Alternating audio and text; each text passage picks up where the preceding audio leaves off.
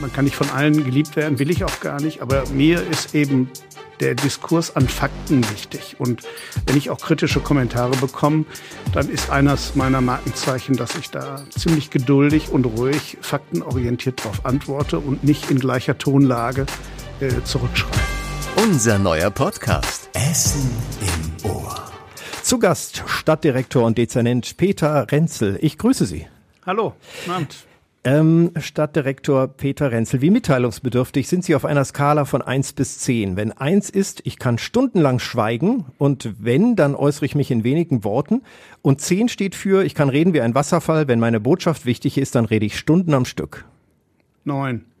Oh, Okay, dann müssen wir uns halt dran halten. Äh, wie sehr hat sich das äh, durch die sozialen Medien äh, verändert? Ähm, werden Sie da auch viel los? Wenn Sie neuen sind, dann schreiben Sie wahrscheinlich auch lange Texte. Ja, das hat sich durch die sozialen Medien wirklich verändert. Äh, auf Facebook äh, ist ja so mein Hauptkanal, den ich äh, ja privaten privaten Account habe. Da werden die Texte schon mal länger, weil mir halt Fakten wichtig sind und nicht nur die Kurzbotschaft. Ich wusste es ja. Ich habe vorher geguckt. Ich weiß, dass man bei Ihnen immer scrollen muss. da, da, dreht man ein bisschen am Rädchen, aber durchaus interessant. Deswegen lese ich ja auch weiter. Wie sehr hat sich Ihr Mitteilungswille verstärkt durch die aktuellen Krisen der letzten zwei Jahre? Also Corona, Hochwasser, Sturm, Feuer, Flüchtende und Krieg, jetzt noch Gasmangelkrise oder Blackout-Angst. Was macht das mit Ihnen? Am stärksten war die Zeit äh, zu Beginn der Pandemie, äh, weil ich dort äh, erstmalig gemerkt habe, wie, wie verunsichert äh, die Bürgerinnen und Bürger sind, wie viel äh, Unsinn auch in den sozialen Medien lief. Und ich habe ja im ersten Jahr der Pandemie Tagebuch äh, geschrieben, habe das aber immer gepaart auch mit meinen Alltagsgeschichten, manchmal auch mit privaten Einschüben, so dass lockerer rüberkam. Aber ich habe gemerkt, dass es gut ankam, dass die Leute was mit Fakten anfangen können. Und deswegen habe ich es weitergemacht, aber nicht mehr als Tagebuch, sondern nur äh, bei wesentlich wichtigen Sachen, äh, die mir heute auch wichtig sind. Viel geschrieben, viel nachgedacht und jetzt auch gesprochen. Deswegen freue ich mich umso mehr, dass Sie da sind zum Podcast Nummer 65, die Folge von Essen im Ohr. Also herzlich willkommen nochmal. Dankeschön. Und auch willkommen an euch, alle an den Lautsprechern und Endgeräten zum Podcast Essen im Ohr. Alle zwei Wochen neu und äh, da zu finden, wo es Podcasts gibt, also auch auf radioessen.de. Zuletzt äh, ging es bei uns um Depressionen, Energiesparen, einen Lehrer und einen Kabarettisten. Schaut also mal in der großen Sammlung aller Folgen nach. Täglich im Podcast Der Tag in fünf Minuten gibt's übrigens die Nachrichten aus Essen und im Redebedarf einmal die Woche, da diskutieren wir die Essener Themen der Woche. Außerdem im Angebot haben wir Elvis Eifel und Heimspiel, der Podcast mit Musikinterviews der etwas anderen Art. So, das habe ich jetzt auf jeden Fall gesagt, weil das alles sehr wertvoll zum Hören ist. Aber heute ist unser wertvoller Gast Stadtdirektor Peter Renzel. Wir wollen Sie erstmal vorstellen, wie immer in Form des Steckbriefes, den Sie akustisch ausfüllen. Vollständiger Name. Peter Renzel. Wann und wo geboren? Am 23. August 1962 in der wunderschönen Stadt Essen. Herzlichen Glückwunsch nachträglich. Da war ein runder Geburtstag jetzt. Dankeschön, genau. Alles Gute. Wo groß geworden? Groß geworden, aufgewachsen bin ich in Essen-Frohnhausen. Ihre Ausbildung? Ich bin ausgebildeter Diplom-Sozialarbeiter. Ich habe studiert äh, hier in Essen. Das war noch so ein klassisches Diplom. Wie viel Semester haben Sie gebraucht? Sechs Semester. Oh, das ist aber flott. Also von Ja, ich wollte arbeiten und wollte okay ran. Sie sind noch dabei und da sind wir dabei. Ähm, aktuelle Jobbezeichnung, Ihre Arbeit. Ich bin Geschäftsbereichsvorstand für Soziales, Arbeit und Gesundheit äh, bei der Stadt Essen, für die Stadt Essen und äh, meine Funktion ist darüber hinaus Stadtdirektor. Das sind gleich mehrere Dinge. Äh, Geschäftsbereich 5 ist das, glaube ich. Da ist Soziales und Wohnen dabei, das Gesundheitsamt jetzt, deswegen genau. Corona war ein großes und Thema. Und das Jobcenter. Und das Jobcenter. Also nicht wenig, würde ich mal so sagen. Ähm, und Sie sind damit ähm, nicht Politiker, sondern äh, Verwaltungschef einer Abteilung oder wie kann man das einordnen? Ja, ich bin Wahlbeamter, also ja. der Rat der Stadt Essen wählt die sogenannten Beigeordneten, bei uns heißen sie Geschäftsbereichsvorstände und sie sind historisch dem Bürgermeister, dem Oberbürgermeister beigeordnet äh, für die Bereiche, für die sie Verantwortung tragen, dann auch letztverantwortlich äh, gemeinsam mit dem Oberbürgermeister dann und als Stadtdirektor bin ich noch der Allgemeinvertreter des Oberbürgermeisters in der Stadtverwaltung. Also wenn er nicht da ist äh, als Chef der Verwaltung, als Oberbürgermeister oder in Urlaub oder wie auch immer, äh, dann bin ich für die Verwaltung sein Stellvertreter. Ist Dezernent so ein bisschen was wie Minister auf Landesebene? Ja, der Verwaltungsvorstand, der Oberbürgermeister mhm. leitet den Verwaltungsvorstand mit, mit den Dezernenten, bei uns sieben an der Zahl und es ist vergleichbar eben mit dem Kabinett auf Landesebene. Ja, also Sie müssen nicht neutral sein, Sie haben ja auch eine Parteizugehörigkeit. Ja, aber in der Verwaltung, in unser Verwaltungshandel ist natürlich neutral, ist, genauso wie der Oberbürgermeister, aber trotzdem sind wir ja äh, zumindest äh, in Essen, bis auf äh, eine Kollegin, sind alle auch in einer Partei. Und Sie sind in der? Ich bin in der CDU. Gut, immer noch nicht gewechselt. Ich gucke erstmal, dass das auch noch stimmt, aber nein. das wäre ja Charakterschwäche. oh, über Charakterschwäche werden wir gleich noch im Steckbrief reden. Aber erstmal was anderes, Zahl der Ehen und der Kinder. Ich bin zum zweiten Mal verheiratet und habe mit meiner zweiten Frau zwei Söhne, die ich aber seit dem achten und zehnten Lebensjahr erst kenne. Also mhm. Patchwork-Familie. Ah, okay. Keine eigenen leiblichen Kinder. Haustiere. Meines Wissens keine, aber die eine oder andere Stubenfliege ist schon mal da. Spinne im Keller oder so. Ähm, größtes Hobby? Größtes Hobby ähm, im Moment ähm, natürlich Fahrradfahren. Mhm. Äh, das verbinde ich alltäglich. Aber ähm, seit einigen Monaten habe ich wieder mein ganz altes Hobby wiederentdeckt, äh, dass ich am Baldener See und an der Ruhr auch gelegentlich beim Angeln beobachtet werden kann. Ah, also ein bisschen ruhiger, weil Fahrradfahren tun Sie eine ganze Menge. Viele Kilometer schrubben Sie am Tag. Wie, wie viel Strecke machen Sie? Im Jahr sind es so zwischen 6.500 und 8.000 Kilometer, die ich mit dem Fahrrad zurücklege. Ich habe mir ein Pedelec 2019 gekauft äh, und äh, weil auf dem Weg ins Rathaus kommt man immer ins Schwitzen, weil ich in Heising wohne und da sind ein paar Berge zu überwinden und deshalb habe ich ein Pedelec und das macht mir auch großen Spaß. Hat das einen Eco-Modus? Äh, was ist ein? Ach so. Das hat mir jetzt einer erklärt beim Pedelec. Ah, nee, ich fahre ja beim Pedelec äh, immer, Volle Kraft. Äh, ich muss ja immer schnell äh, irgendwo sein und äh, ich fahre meistens Turbo, außer bei den flachen Strecken. Äh, natürlich, dann schaltet man in den Tour oder in den Eco-Modus.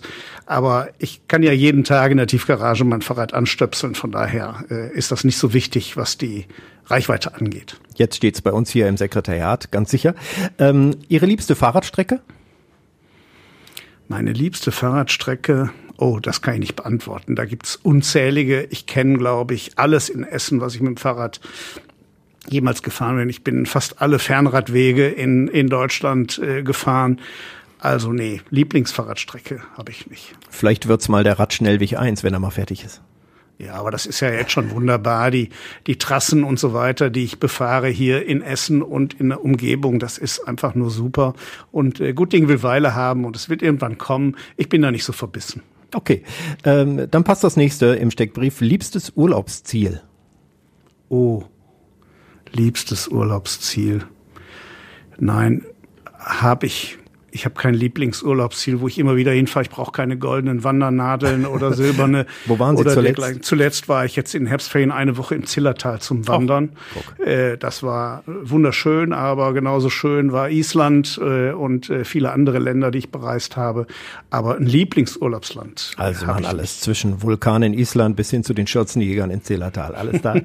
Ihre größte Stärke? Kommunikations- und Begeisterungsfähigkeit. Ihr größtes Laster? Mein größtes Laster, dass ich ähm, hm, ein größtes. Was sind denn Laster?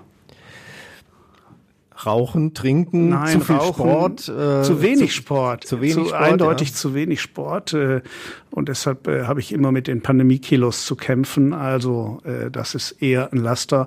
Ich esse unheimlich gerne und gut und äh, ja, das gepaart mit zu wenig Beweglichkeit, außer eben Fahrradfahren, ist äh, nicht not so good. Aber Laster, ja, das sind, glaube ich. Ja, also. Das ist ein Thema bei mir. äh, ich habe noch ein paar Entscheidungsfragen ganz schnell. Lieber Kaffee oder lieber Tee? Ähm, beides. Lieber Tennis oder lieber Golf?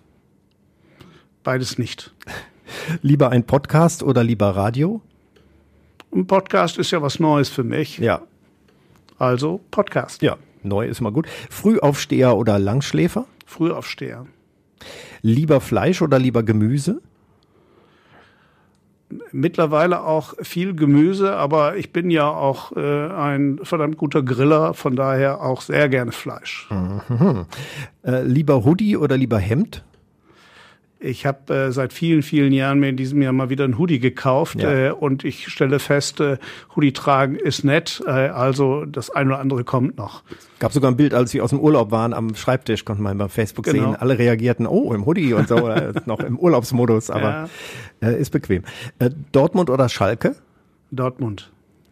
Twitter oder Facebook? Facebook. Ja, das haben Sie ja gesagt, genau. Wie viel Zeit verbringen Sie mit Facebook am Tag? Also wir haben ja vorhin drüber gesprochen. Dann könnte das, auch ein Laster sein, wenn es zu viel wird. Ja, das ist unterschiedlich. Da, als ich Tagebuch geschrieben habe, war es natürlich viel mehr. Gelegentlich guckt man, gucke ich rein. Aber ähm, ich würde sagen, wenn ich schreibe, wenn ich einen Beitrag mache, dann ist es mehr. Ansonsten gucke ich gelegentlich, wenn ich Nachrichten kriege. Ich würde sagen, alles in allem 45 bis 60 Minuten am Tag. Sie machen das selbst, ne? Also Sie haben nicht einen ja, Ghostwriter. Ja. Es gibt ja Politikerinnen nein, nein, nein. und Politiker, die ich, haben dann so ihre ihr alles, Team. was ich äh, schreibe, schreibe ich auch selber alleine. Äh, und wenn ich etwas kommentiere oder beantworte, tue ich das auch.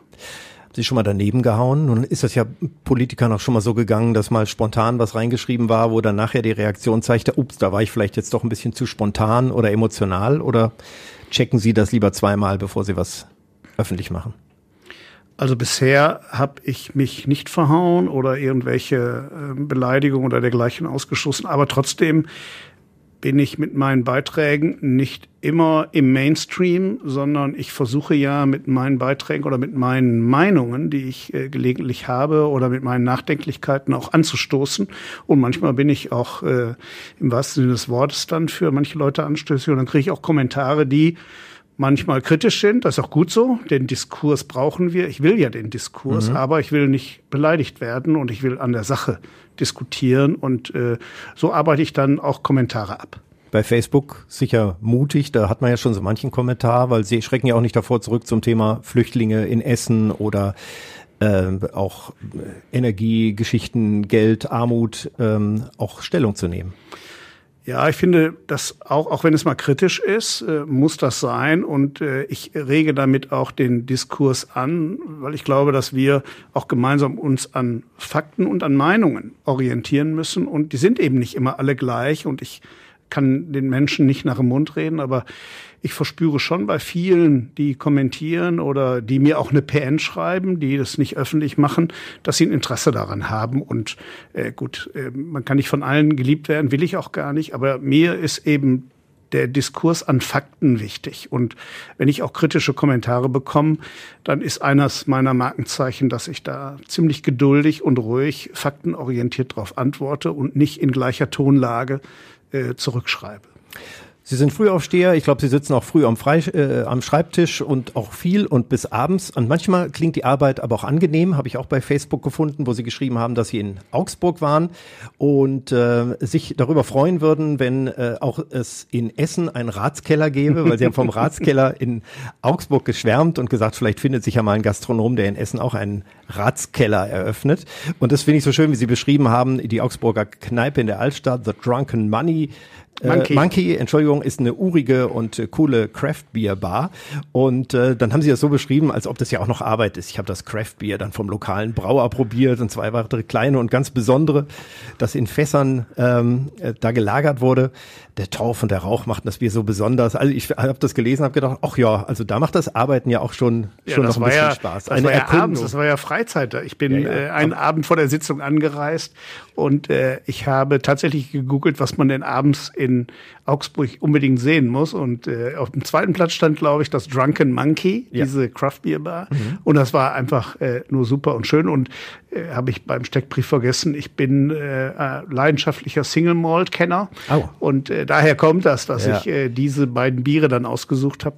Und äh, ich bin halt äh, mit Freunden, äh, wenn wir mal ein Single Malt probieren oder bei einem Tasting gemeinsam sind, mit den Söhnen zum Beispiel auch, äh, dann ist das wunderbar. Und dieses Artback äh, ist schon ein klasse Single Malt und so schmeckt da auch das Bier.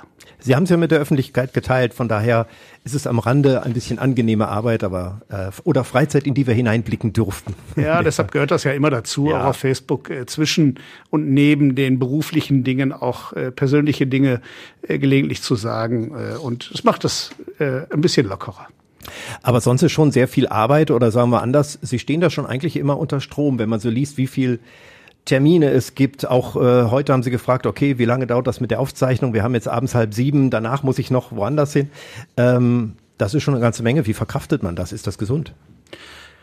Also ich fühle mich äh, gesund und mir macht meine Aufgabe, mein Beruf äh, außerordentlich viel Spaß und Freude. Ich gehe jeden Tag, auch wenn es früh ist, äh, äh gerne äh, ins Büro, bin viel mit Leuten gerne zusammen. Wir gestalten gemeinsam mit vielen Mitarbeiterinnen und Mitarbeitern diese Stadt, mit vielen Partnern und das macht ungeheuer viel Spaß. Von daher ist es ein bisschen so, ähm, meine Frau würde etwas schmunzelnd sagen, ähm, das ist ein schönes Hobby, dein Beruf. Äh, und da hat sie natürlich äh, auch recht.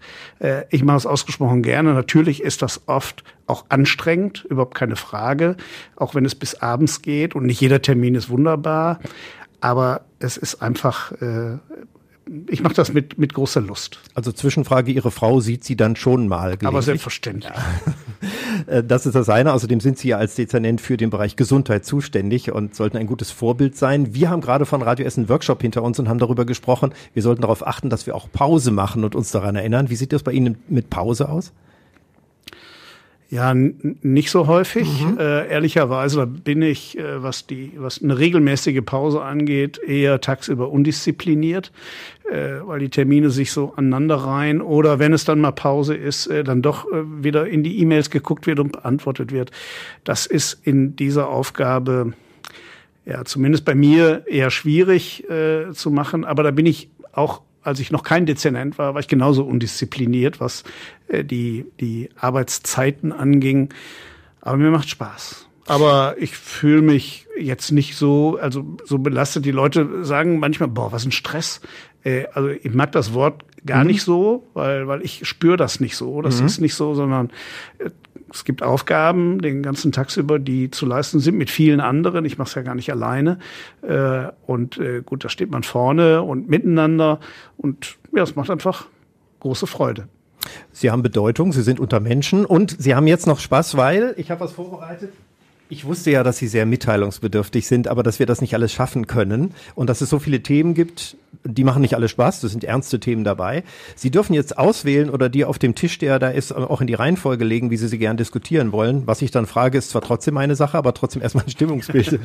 also das erste ist der dritte Corona-Herbst und keiner will etwas davon wissen. So Corona natürlich als Chef auch des Gesundheitsamtes und so. Das zweite wäre, ist jetzt ja auch aktuell, Gasmangel und Blackout und da hat letztlich auch der Sozialdezernent mit zu tun, weil drittens Geldsorgen und soziales Gefälle in der Stadt. Ist Ihnen ja auch ein Anliegen, haben Sie schon öfter was zu geschrieben, mhm. gerade jetzt, ähm, wo da auch viel Bedarf ist. Viertens, äh, das ist ein politisches Thema, auch dazu haben Sie sich schon mal geäußert, Bürgergeld und Anheben der Grundsicherung und das ist ja gerade auch politischen mhm. Thema. CDU-Vorsitzender Merz hat da ja noch ein paar Nachforderungen. Ähm, und die Ampel hat ihre Vorschläge gemacht. So, äh, dann haben wir Senioren, Einsamkeit, gesellschaftlicher Zusammenhalt. Auch ein Thema, wo ich weiß, das liegt Ihnen am Herzen. Da haben wir aber schon mal fünf Karten. Jetzt kommt, ähm, das ist ein bisschen Alltag, auch Politik, Rat, Oberbürgermeister, Karriere. Also eigentlich so auch das, ne, wenn Sie da jemand vertreten oder in der Verwaltung wieder Chefs sind. Äh, Digitalisierung der Behörden ist äh, Nummer sieben. Auch nicht einfach, weil es ja auch durchaus noch nicht so weit ist, wie sich mancher wünschen würde. Achtens, natürlich, hier haben wir es, Gesundheit, dazu gehört dann auch Suchthilfe, Geburtshilfe und so weiter und so fort. Mhm. So, ja, jetzt wird der Tisch voll. Hier haben wir noch zwei. Äh, neuntens, Wohnen, Leben und die Zukunft der Stadt, weil für Wohnen sind Sie auch zuständig und es ist ja auch ein Thema, das uns bedrängt, wenn man schaut, wie viel da ich eigentlich muss schon die Flasche vom Tisch nehmen, damit die Kernen alle hinkommen. Ja, sehen Sie. Ist eine Wasserflasche, also kein äh, ja, ja, ja, Whisky kein oder so. Single Malt. Ähm, zehntens, Krieg, Flüchtlinge, Sicherheitsgefühl der Bürger. Auch das ist was, was viele jetzt natürlich fast täglich in der Tagesschau sehen und Gefühl haben, wie könnte man davor flüchten. So, jetzt dürfen Sie mal auswählen, worüber würden Sie gern am liebsten reden? So die erstens, zweitens, drittens, die ersten drei vielleicht. Die ersten drei, also ich glaube, wir müssen reden äh, über ähm, das Thema Bürgergeld und mhm. Grundsicherung. Wir müssen reden aus meiner Sicht über äh, den Krieg und das Thema Geflüchtete in unserer Stadt. Ähm, und ich glaube auch, dass wir darüber reden sollten, über die, die Geldsorgen mhm. und das soziale Gefälle in der Stadt. Ähm, wir können auch noch über die, den dritten Corona-Herbst, also bald gehen wir ins vierte Jahr, reden.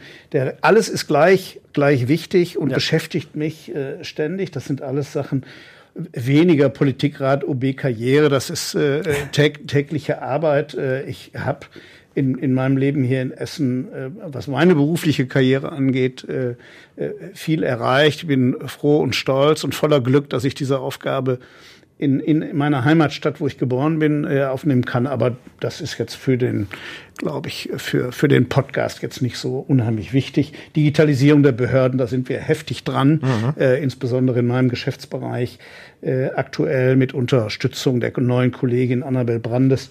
Ja, über Gesundheit gerne auch. Ja, so in der Reihenfolge äh, gerne. Merk schon, jetzt haben wir ja gerade mal ein bisschen die Tagesordnung zusammengestellt. Sie haben gerade Corona noch so ein bisschen dazu genommen, das können wir vielleicht äh, auch etwas schneller abfrühstücken. Mhm. Sind Sie froh, dass es langsam wieder in die Normalität zurückgeht? Wenn man bedenkt, Sie waren das erste Mal hier, glaube ich, im Ende März 2020, als es losging, haben wir einen Talk gemacht, auch mit der Leiterin des Gesundheitsamtes, die ja auch noch relativ neu gerade in ihrem Amt war, mhm. und äh, haben noch nicht genoss, ge, richtig gewusst, was auf uns zukommt, aber dass es eine schwierige Zeit war. Und dann kam die ganze Nachverfolgungssache, Personalsorgen im Gesundheitsamt natürlich, Ängste, dass viele gerade die, die Älteren, die vulnerablen Gruppen schwer betroffen sind. Mhm. Sind Sie froh, dass das jetzt äh, sich wieder normalisiert? Und meinen Sie, es ist jetzt mal so langsam überwunden? Ja, ich glaube, dass äh, wir unbedingt in die, in die Normalität kommen müssen. Es hat sich noch nicht normalisiert. Äh, die Meinungen sind ja noch alle sehr, sehr unterschiedlich, aber trotzdem, wir wissen unfassbar viel schon über dieses Coronavirus, wie wir uns schützen können, wie wir ähm, damit umgehen können. Erste Pflicht, äh, sich zu schützen, ist, äh, sich zu impfen, aber im Alltag auch äh, noch möglicherweise äh, nicht immer nah und äh, kuscheln bei Großveranstaltungen. Äh, aber wenn einer, wenn jemand geimpft ist, äh, ausreichend geimpft, dann ist schon der Schutz sehr groß. Und deshalb glaube ich, dass wir in der Situation sind, äh, dass es in die Normalität gehen kann. Normalität heißt in dem Sinne, wir müssen lernen, mit diesem Virus zu leben, so wie wir viele Jahre auch mit dem für viele nicht vorhandenen Influenza-Virus äh, leben und gelebt haben, ähm, werden wir das auch mit dem Coronavirus, was natürlich in den nächsten Monaten und Jahren sich immer wieder ständig variieren wird, neue Mutationen kommen, aber es wird irgendwann glaube ich, auch so zur Normalität. Irgendwann wird es einen Verbundimpfstoff wie beim Grippeschutzimpfstoff geben. Äh, und ich bin jetzt aktuell sehr zuversichtlich, äh, dass wir tatsächlich in eine Normalität kommen und wir äh, gut miteinander leben können und gut mit dem Virus und den Konsequenzen daraus umgehen können. Wir sind ja noch nicht ganz über den Berg. Wir haben jetzt noch mal einen Winter und wissen nicht, was für Wellen kommt. Was meinen Sie, welche Schutzmaßnahmen, sicher auch gerade für die vulnerablen Gruppen, das sollten ist das wir Wesentlichste. noch einhalten? Das ist das Wesentlichste, dass wir die vulnerablen Gruppen schützen, insbesondere die älteren und vorerkrankten Menschen, äh, diejenigen, die äh, nicht einen solch guten Immunstatus haben. Ähm, das ist für uns das Wichtigste und das können wir damit erreichen, indem erstens die vulnerablen Gruppen äh, geimpft sind und wir besondere Schutzmaßnahmen als ähm, äh, Verwandte, als Familie, als Mitarbeiterinnen und Mitarbeiter äh, bei den vulnerablen Gruppen tatsächlich auch einhalten. Äh, und das schützt uns, glaube ich, am meisten davor. Und eben das Thema Impfen, das schützt davor, ähm, sehr stark schützt es davor, ähm, schwer zu erkranken und damit unser Gesundheitssystem zu belasten. Und das, das weiß jeder, das ist mittlerweile State of the Art. Äh, jeder weiß es äh, und ganz besonders natürlich auch die Radio Essen-Hörerinnen und Hörer, weil äh, sie haben sehr, sehr viel und auch oft sehr gut darüber berichtet, gemeinsam mit den Virologen auch aus dem Uniklinikum. Unter anderem, genau. Und ähm, wie oft sind Sie geimpft? Also ich meine, jetzt sind viermal. Ich bin 60 äh, geworden. Bin ja 60 geworden ja, ja, und meine Infektion, meine Corona-Infektion war im März 2022, also über sechs Monate her und ich bin vor drei Wochen geimpft worden. Lassen Sie uns über das Thema, was Sie rausgesucht haben, reden. Geldsorgen und soziales Gefälle in der Stadt. Ähm, täuscht der Eindruck oder wird der Unterschied zwischen Reich und Arm immer größer? Oder anders gesagt, Vorhin bin ich noch kurz durch die Stadt gegangen. Man wird sehr oft angesprochen von Menschen, die um Geld betteln und Geld brauchen. Das sind die, die man sieht. Und es gibt natürlich sehr viele, die äh, am Geld zu knapsen haben und Schwierigkeiten haben, vielleicht mit einem kleinen Einkommen oder größeren Familien. Ähm, welche Botschaft haben Sie dazu?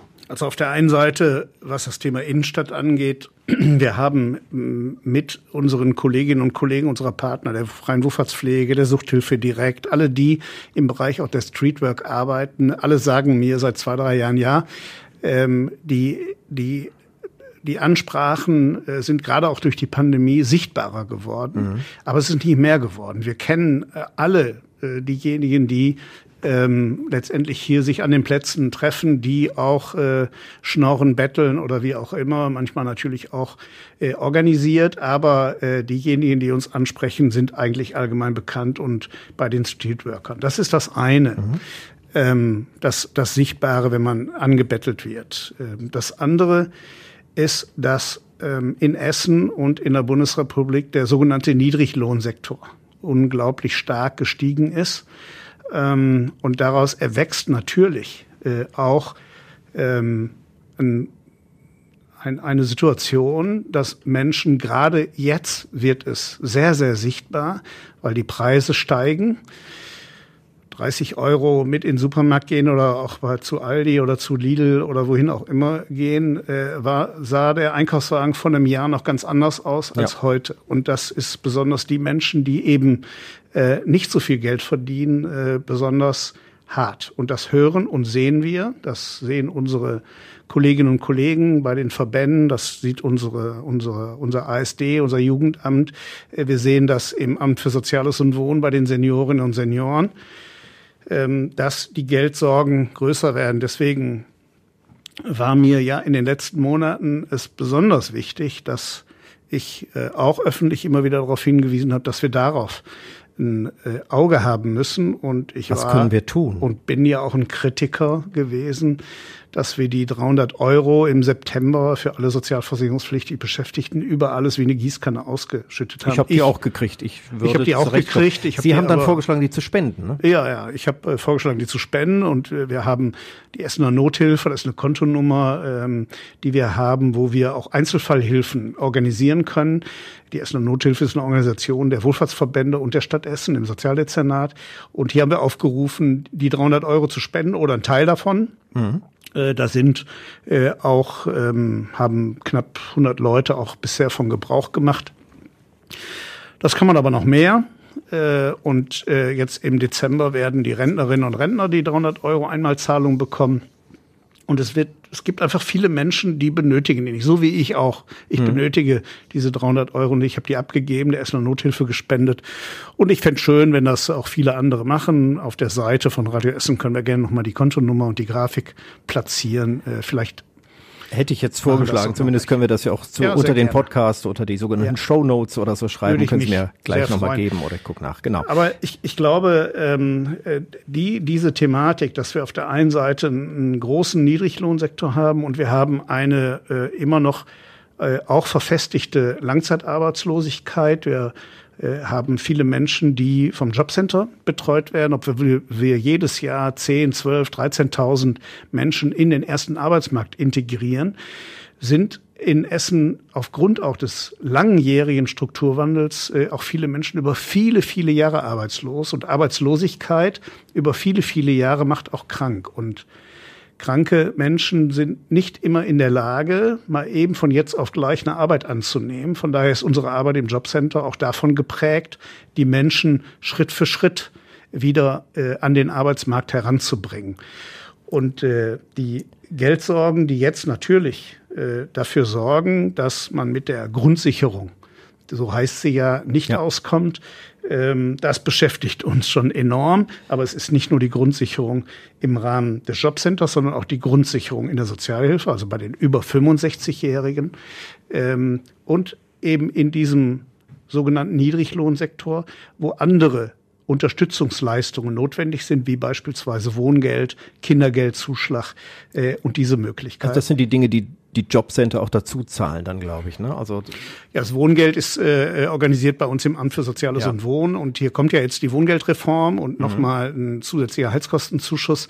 Da warten wir jetzt auf die auf das Gesetz. Wir bereiten uns darauf vor. Wir werden wir erwarten das Dreifache an Anträgen mhm. äh, und das wird dazu führen, dass wir nicht am wenn am zweiten ersten jemand einen Antrag stellt, wenn das Gesetz dann am ersten ersten auch gilt, äh, dass am dritten ersten schon das Wohngeld bewilligt wird. Das dauert ein paar Monate tatsächlich. Wir stellen stellen 30 neue Menschen ein, die äh, geschult und eingearbeitet werden müssen. Das dauert ein Stück. Wir diskutieren derzeit äh, auf Bundesebene, deswegen war ich auch letzte Woche zum Beispiel in Augsburg mit den anderen Sozialdezernenten und dem Bund, äh, wie können wir das vereinfachen, damit wir schneller agieren können. Das ist äh, ein sehr kompliziertes und komplexes Gesetz, aber äh, zumindest ein Signal, dass äh, auch in unserer Stadt dreimal so viel Menschen wahrscheinlich Wohngeld bekommen können als zurzeit. Das ist eine Entlastung.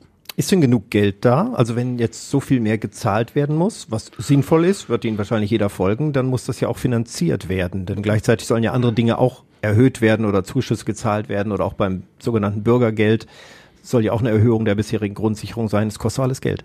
Bund und Land stellen dieses äh, Geld zur Verfügung. Das ist äh, beim Wohngeld äh, kein kommunales Geld.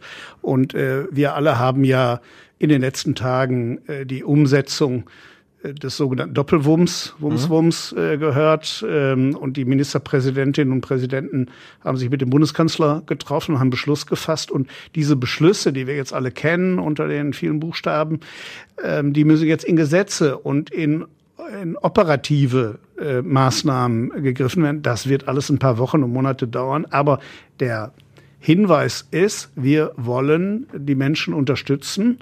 Äh, und die Länder haben, glaube ich, mit, auch unser Land Nordrhein-Westfalen, bei uns ist ja der Ministerpräsident Wüst, hat gut mit dem Bund verhandelt. Und jetzt bin ich gespannt, wie all das umgesetzt wird. Aber es muss auch gearbeitet werden. Ja. Und deshalb ist die Stadtverwaltung äh, in Gänze, nicht nur in meinem Bereich, sondern in vielen Bereichen auch sehr, sehr gefordert. Äh, diese Arbeit fällt nicht gerade vom Baum, sondern es, die Mitarbeiter und Mitarbeiter sind hier sehr, sehr gefordert. Eigentlich seit Jahren im Krieg Krisenmodus dann gearbeitet werden muss, ja jetzt gerade in Ihrem Bereich schon, schon länger. Auch wenn das Geld da ist, es richtig zu verteilen über die verschiedenen Stellen. Stelle ich mir nicht einfach vor und das Geld, ob es dann reicht, ist dann noch eine, eine andere Sache. Ne? Ja, also ob der Doppel noch einen Dreifachwumms braucht, das wird ja auch ein, ein harter ja, Winter, wenn die Preise steigen. Das ist der dritte und sicherlich nicht die letzte Entlastungsdiskussion, mhm. die wir im Bund und in den Ländern diskutieren.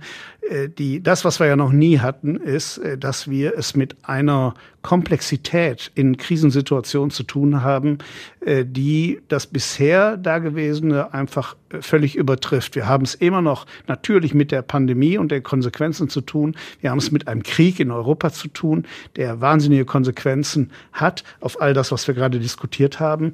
Äh, dazu kommt die äh, sogenannte Flüchtlingskrise, die ja auch aus dem Krieg herrührt, aber auch aus anderen Phänomenen. Äh, und das alles zusammen zu, alle Bälle müssen in der Luft gehalten werden, äh, macht unsere Arbeit im Moment in der gesamten Stadtverwaltung unter der Leitung des Oberbürgermeisters so komplex und manchmal auch so schwer erklärbar. Und die Stadt Essen und das Ruhrgebiet brauchen vermutlich auch noch ein bisschen mehr Geld als zum Beispiel in Münster, weil einfach hier sehr viel Bedarf ist in der Stadt. Ja, regional muss man Unterschiede machen, das ist klar. Äh, deshalb muss es äh, fürs Ruhrgebiet äh, ähm, mit der Metropole hier in Essen äh, muss es Entscheidungen geben, die auf die Kommunen passen und nicht äh, alle gleichgestellt werden. Äh, Münster, Hamburg, Hannover, Essen, da gibt's halt Unterschiede und die müssen beachtet werden bei der Verteilung von Mitteln. Sie sind für die Anhebung der Grundsicherung? Unbedingt. Unbedingt, aber beim Bürgergeld sitze ich skeptisch, was die Ampelregierung ja jetzt so auf den Weg bringen will. Da ist ja auch die CDU im, äh, im Bund noch dabei, über den Bundesrat zu bremsen. Ja, Warum? Was ist Falsches am Bürgergeld? An der, an der Stelle bin ich, bin ich gar nicht CDU, äh, sondern ich habe mich da zu Wort gemeldet als äh, verantwortlicher Sozialdezernent, der ähm, viele Jahre Erfahrung in der Arbeits- und Beschäftigungspolitik und insbesondere hier in der Umsetzung als größte Optionskommune, als größter mhm. kommunaler Träger eines Jobcenters Verantwortung trägt. Und ähm, ich bin erstens für die Anhebung der Grundsicherung aufgrund der steigenden, äh, steigenden Lebenshaltungskosten und der Energiekosten. Das habe ich ja vor drei Monaten schon schon gesagt, da gab es noch keinen Bürgergeldgesetzentwurf. Mhm. Ähm, und ich habe damals gesagt, also 100 Euro äh, sollte die nächste Erhöhung auf jeden Fall sein. Der ähm, Bundesarbeitsminister hat jetzt in seinem Gesetzentwurf 53 Euro vorgeschlagen. Ich halte das nicht für ausreichend. Ähm, das ähm, spiegelt überhaupt nicht die Steigerung der Lebenshaltungskosten wider. Und ich glaube, dass die Erhöhung der Grundsicherung abgekoppelt werden soll. Das habe ich aber schon viel früher gesagt, als äh, ähm, auf Bundesebene gerade diskutiert hm, wird oder die CDU es gesagt hat. Ich ja. habe es vor Wochen gesagt. Abkoppeln von vom Bürgergeldgesetz äh, die Grundsicherung erhöhen und das Bürgergeldgesetz nochmal in Ruhe auch mit Praktikern zu diskutieren. Was bedeutet es denn, wenn wir äh, jemanden haben, der ein Erwachsener über 25, der ein Jahr lang arbeitslos war, äh, von der Agentur für Arbeit betreut worden ist und dann übergeleitet wird ins SGB II, also zum Jobcenter. Und wir dann gesagt bekommen durch den Gesetzgeber, der hat jetzt sechs Monate Vertrauenszeit. Der muss erstmal sich nicht bewerben der oder Der muss sich nicht tun, unbedingt bewerben, genau. mit dem musst du jetzt keine Eingliederungsvereinbarung machen. Kommen auch wenn du nicht zum Termin kommst oder wie auch immer. So ein bisschen bedingungsloses Grundeinkommen quasi so die Richtung. Erstmal kann er machen, was er will. Ja, zumindest äh, sechs Monate ja. äh, hört sich so an, dass ich würde das nicht jedem vorwerfen, mhm. aber natürlich gibt es äh, äh, Männer und Frauen, die das so dann nutzen würden. Aber ich gehe ja grundsätzlich immer davon aus, diejenigen, die arbeitslos sind, äh, wollen auch wieder rein, wollen nicht abgehängt werden. Ähm, also trotzdem ist so ein System ins Gesetz zu schreiben für mich falsch. Es kommt, und das sagen mir alle Arbeitsvermittler in unserem Jobcenter. Und ich sehe das seit, äh, ich mache Arbeits- und Beschäftigungspolitik seit 30 Jahren. Ich sehe das nicht anders. Es kommt auf den ersten Tag an. Wir müssen von Anfang an unterstützen, begleiten, auch fördern, aber auch fordern. Fordern, fordern und, und das, äh, äh, das gilt dafür auch. Das ist das eine, was ich kritisiere. Da würde ich gerne mit äh, den Verantwortlichen weiter im Gespräch bleiben, um das zu verändern. Da gibt es anscheinend Bewegung auf Bundesebene, was das Thema Vertrauenszeit angeht. Das andere ist die Karenzzeit. Äh, Menschen, die eine möglicherweise zu große Wohnung haben, ähm, die können wir, die wir natürlich mitfinanzieren aus kommunalen Mitteln und äh, die möglicherweise aufgrund der Mietobergrenzen, die wir hier ausgerechnet haben, oder die Stadt Münster oder Hannover oder wer auch immer, äh, die auch bundesgerichtlich ähm, unser plausibles Konzept, so heißt es, äh, ähm, bestätigt worden ist, die können wir nicht auffordern, zwei Jahre lang äh, ihre Mietkosten zu senken, sich möglicherweise eine neue Bleibe zu suchen, die preiswerter ist, oder mit dem Vermieter in Verhandlungen zu gehen. Zwei Jahre ist schon eine lange Zeit, mhm. äh, plus Heizkosten, ähm, das könnte ja schon teuer werden. Das ist eben der zweite Kritikpunkt, den wir haben. Und der dritte Kritikpunkt ist halt, ich, ich finde es richtig, dass Menschen, die 30, äh, 35 Jahre gearbeitet haben, möglicherweise unverschuldet äh, arbeitslos werden, weil der Betrieb zugemacht hat oder wie auch immer, finde ich richtig, dass wir äh, nicht bis auf den letzten Cent äh, an das angesparte Vermögen gehen, wenn denn angespartes Vermögen da ist. Aber die Hausnummer, die der Bundesgesetzgeber jetzt in den Entwurf geschrieben hat, äh, ich halte den für weltfremd, äh, dass ähm, Menschen, die arbeitslos sind, also der der, der in, in einer Bedarfsgemeinschaft äh, äh, in einem Haushalt äh, die erste eine Person 60.000 Euro Vermögen äh, braucht er nicht einsetzen. Er bekommt auf jeden Fall das Bürgergeld. Äh, wenn er noch eine Frau oder eine Partnerin hat, äh, da kommen noch mal 30.000 zu, sind 90.000 Euro, die vorhanden sein können auf Sparbüchern, äh, die er nicht antasten muss und trotzdem kriegt er vom Steuerzahler dann Bürgergeld. Ich finde, das ist ähm, eine, eine Größenordnung, da finde ich, muss man noch mal drüber nachdenken. Aber trotzdem müssen die Menschen das, was sie eingespart haben oder eine Eigentumswohnung haben, wie auch immer. Darüber kann man und muss man reden. Aber in dieser Form, wie der Bundesgerichtshof äh, in seinem Gutachten zum Gesetz auch festgestellt hat, äh, das ist äh, unangemessen hoch. Ich wollte das mal ausprobieren, Herr Renzel, ob Sie ohne Zwischenfrage tatsächlich auch äh, so lange strukturiert äh, die Dinge äh, inhaltlich hier aufbereiten können. Aber Und, das können Sie das halt. Ja, es hat geklappt. Ich, alle Zwischenfragen, die ich stellen wollte, haben Sie automatisch beantwortet. Herzlichen Aber Dank. ich glaube, das ist einfach auch äh, äh, berufsbedingt. Erstens sind Sie in den Themen tief drin, leidenschaftlich dabei und zweitens äh, leiten Sie Sitzungen teilweise ja auch äh, Ausschüsse bundesweit, wo Sie dann mit Dezernenten zusammen sind. Ähm, da habe ich als Moderator gar nichts mehr zu sagen. Doch, außerdem, das ist schon gut, dass wir die Karten ja, Manchmal müssen sie mich schon stoppen. Ja, ja. Na, ich habe das jetzt, es war schon spannend, ich glaube, das Thema mal äh, so durchzuhören. Aber wie gesagt, meine Fragen haben sich mit erledigt. Wir haben ja äh, ein paar Karten rausgelegt. Jetzt zeigt sich auch, dass es gut ist, dass wir äh, nur drei von zehn rausgesucht haben, denn äh, die Zeit läuft ab. Ein Thema hatten Sie immer noch da stehen, und zwar Flüchtlinge. Äh, da sind Sie als Stadtdirektor und dazu zuständig ja für Soziales natürlich auch direkt betroffen, haben sich von vornherein jetzt, als die Ukraine-Flüchtlinge kam, kamen, sehr eingesetzt, umstrukturiert, gesehen, dass die Neuankömmlinge irgendwo untergebracht werden und sind, glaube ich, froh, dass viele Flüchtlinge auch privat unterkommen, denn würden die, die jetzt alle kommen, äh, irgendwie von der Stadt untergebracht werden müssen, das würde nicht reichen. Das wäre mehr als damals äh, die Flüchtlingswelle so 2015, 2016. Liege ich da zahlenmäßig richtig?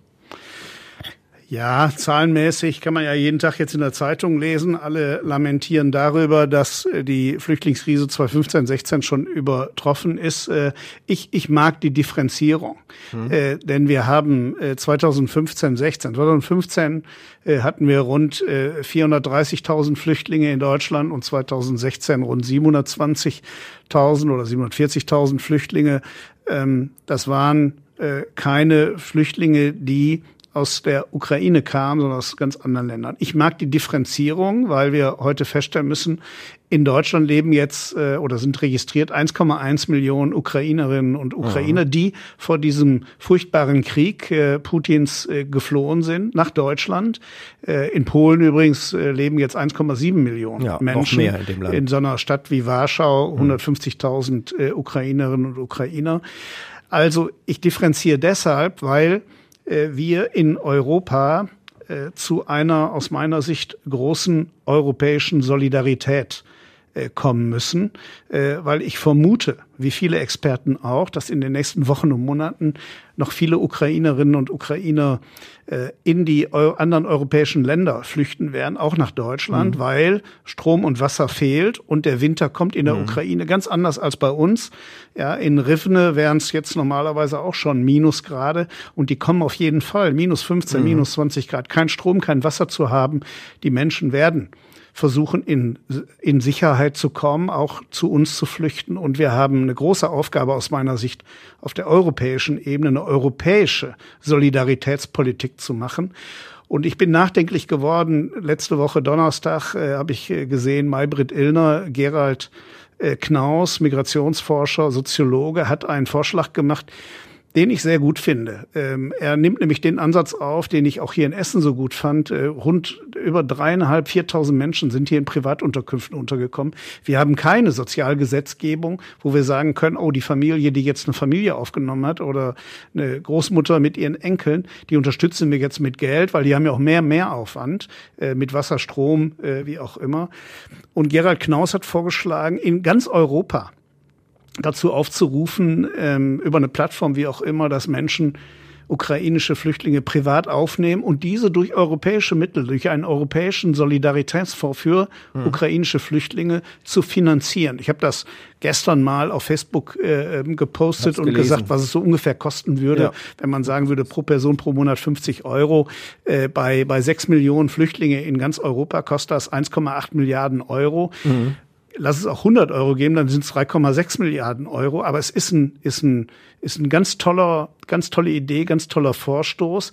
Und die Menschen in Essen, die Bürgerinnen und Bürger, ganz viele haben gezeigt, äh, dass sie solidarisch sind und dass sie äh, sich das zutrauen. Und ich hab, bin nochmal sehr nachdenklich geworden durch diesen Vorschlag. Ich glaube, wir können um die Menschen unterzubringen, äh, bevor wir Turnhallen öffnen oder wieder andere Notunterkünfte, da äh, wäre ich sehr froh. Vor, ne? Ja, also das, das wollen wir nicht. nicht. Wir können nicht nach der Pandemie, äh, wo wir sagen, wir, wir müssen uns sehr um die Kinder und Jugendlichen, mhm. um die äh, Sport, äh, um den Sportbereich, um die Bewegung kümmern. Wir können nicht auf einmal wieder ähm, Hallen belegen und äh, das tatsächlich dann äh, verhindern, dass Vereine und der Schulsport äh, stattfindet. Das umtreibt mich, das macht mir große Sorgen und wir werden, je nachdem, ne, einige sagen ja, es werden äh, möglicherweise noch einige Millionen nach in andere europäische Länder kommen. Das kann bedeuten, dass es noch einige Tausend sein können. Was Dafür wir brauchen wir viel also, Hilfe. Jetzt denke ich dran, gut, äh, ich habe hier kleine Wohnung in Holsterhausen, bin aber den ganzen Tag bei der Arbeit und ähm,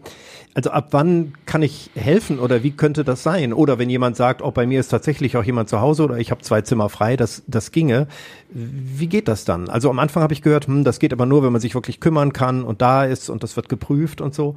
Äh, wenn jetzt also, jemand helfen will, wie geht das, auf welchem Weg? Also erstmal ähm, ist das gar nicht mit unserer ähm, äh, Organisation gelaufen, sondern die Menschen haben das hier in Essen ja. selber organisiert. Wir hatten vor, der, vor dem Ukraine-Krieg rund 1700 ukrainische Einwohner mhm. äh, mit äh, ukrainischstämmig. Die haben natürlich in ihrer Community geholfen, aber es gab in den Stadtteilen auch Initiativen, äh, die gesagt haben, wir machen unsere Häuser auf und wir machen das. Also ich glaube nicht, dass wir da großartig organisieren müssen, sondern ich glaube, dass wir eine, eine, eine Plattform gründen können, so wie Knaus das am Donnerstagabend vorgeschlagen mhm. hat auch auf europäischer Ebene. Es geht nicht nur um Essen, es geht ja. um äh, Lissabon, es geht äh, um andere Städte in Europa. Aber das muss wir ja sind so gehen, ne? viele, ne? es muss schnell gehen. Mhm. Ja, aber meine Güte, wir sind äh, äh, Europä Europa, Europäische Kommission, wir äh, haben so viel äh, digitale Kenntnis, so viele Möglichkeiten. Äh, ich glaube, wenn sich alle auf der Bundesebene äh, zusammenfinden, dann wäre das ein echter Ansatz. Äh, ich hoffe, ich werde jetzt noch mal Kontakt mit dem Herrn Knaus aufnehmen, der wohl auch auf europäischer Ebene schon viele Kontakte diesbezüglich hat. Ja, lassen Sie uns machen. Trotzdem suchen wir natürlich äh, äh, weiterhin nach Unterkünften. Äh, wir haben auch nicht mehr so viel freie Plätze. Das ist ja die Differenzierung, die notwendig ist. Mhm. Aber im Blick auf 2015 es sind bei weitem nicht so viele Menschen aus anderen Ländern äh, da, aber trotzdem zeigen auch uns diese Zahlen, dass sie steigen. In Deutschland sind jetzt 134.000 Asylbewerber, die Erstantrag in Deutschland gestellt haben. Das bedeutet für Nordrhein-Westfalen äh, muss immer so um die 21 Prozent, sind 28.000 und für Essen drei Prozent, davon äh, 840 Flüchtlinge. Ja, wir sind jetzt in einer Situation wie ungefähr 2013, 2014. Ähm, wenn man nach Europa guckt. Und ich war vor ein paar Wochen eine Woche mit einer Delegation in der Türkei und habe mir das Grenzgebiet angeguckt zu Griechenland, zur EU. Ähm, aufgrund des Wahlkampfes in der Türkei ähm, ist es auch sehr stark so, dass die vielen Flüchtlinge, die haben äh, 3,7 Millionen syrische Flüchtlinge im Land, äh, dass viele äh, in Richtung EU gucken. Also wir haben viel zu tun, aber da blicke ich auf Europa. Wir müssen unsere europäische Idee ähm, wieder ähm, äh, finden. Und wir müssen eine gemeinsame europäische Flüchtlingspolitik hinkriegen. Das können die Städte und die Länder nicht alleine. Da hätte ich noch viele Fragen zu, aber die Zeit und Sie haben ja noch einen weiteren Termin und so, sonst hätte ich da noch, noch ganz viel. Aber da müssen wir halt noch mal einen Podcast machen, Herr Renzel. Ich habe aber noch die Kurzsatzrunde, so dass wir uns äh, auch wieder raus, rausschleichen hier aus dem Podcast. Äh, ich fange Satz an, Sie bringen ihn zu Ende. Hm, das ist eine Herausforderung für Sie. Oh ja. ja. Also, äh, wenn ich Peter Renzel mit dem Kopf durch die Wand will, dann? Rede ich so lange, bis ich durch bin. das haben Sie heute fast geschafft. Mein üblicher Arbeitstag beginnt in der Regel mit? Der NRZ. Mhm. Nicht Radio Essen. Nein, ist alles, alles in Ordnung. Auf dem Fahrrad höre ich nicht Radio Essen. Nein, ja, in der Küche ist still. Wenn ich morgens die NRZ lese, äh, habe ich kein Radio an, sondern ich lese äh, die NRZ. Aber ich weiß ja, dass Sie hören, weil wenn was nicht stimmt, rufen Sie an. Von daher ist das stimmt. Ähm, was mich völlig auf die Palme bringt, ähm, ist wenn in den sozialen Medien gehetzt und gehasst wird dass Grüne und FDP sich ständig in der Koalition streiten, finde ich. Nicht gewöhnungsbedürftig, aber es war zu vermuten. Mein letzter Besuch bei einer Kulturveranstaltung war? Ähm, vorletzte Woche Sonntag im Grillo-Theater um 16 Uhr das Stück von Elfriede Jelinek. Ui. Pandemie. Gerade gelesen am Grillo-Theater, was da gerade so läuft. Und daher äh, sehr gut, muss ich auch mal wieder hin. Äh, wenn ich mich in Videokonferenzen langweile, dann ertappe ich mich dabei. Dann äh, mache ich das, die Kamera aus. Ach ja. Mhm. Und was machen Sie dann? mache ich was anderes. Post schon mal machen oder dergleichen. Aber ich langweile mich fast nie bei Videokonferenzen, sondern bin meistens aktiv dabei, weil ich ja, äh, ob auf Bundes-, Landesebene oder in der Stadt Dinge auch gestalten und beeinflussen will. Ja, und wenn Sie die Sitzung leiten, ist das ja immer ein bisschen unangenehm. Dann geht das ja gar nicht. Fällt dann auf. Im Fahrstuhl im Rathaus weiß niemand so genau, wo er hingucken soll. Ich schaue immer die Menschen an und äh, fange an, mit ihnen äh, zu quatschen und äh, sag, äh, oh, 17. Etage, wo arbeiten Sie denn? Oder äh, guten Tag, guten Weg und noch eine schöne Woche und sind Sie auch mit dem Fahrrad gekommen? Ich, so, wir unterhalten uns. Aber Sie wissen schon, dass es Menschen gibt, die froh sind, wenn sie im Fahrstuhl mal nicht angequatscht werden. Ja, ja, ja. Wenn ich mal was zu lachen haben muss, dann?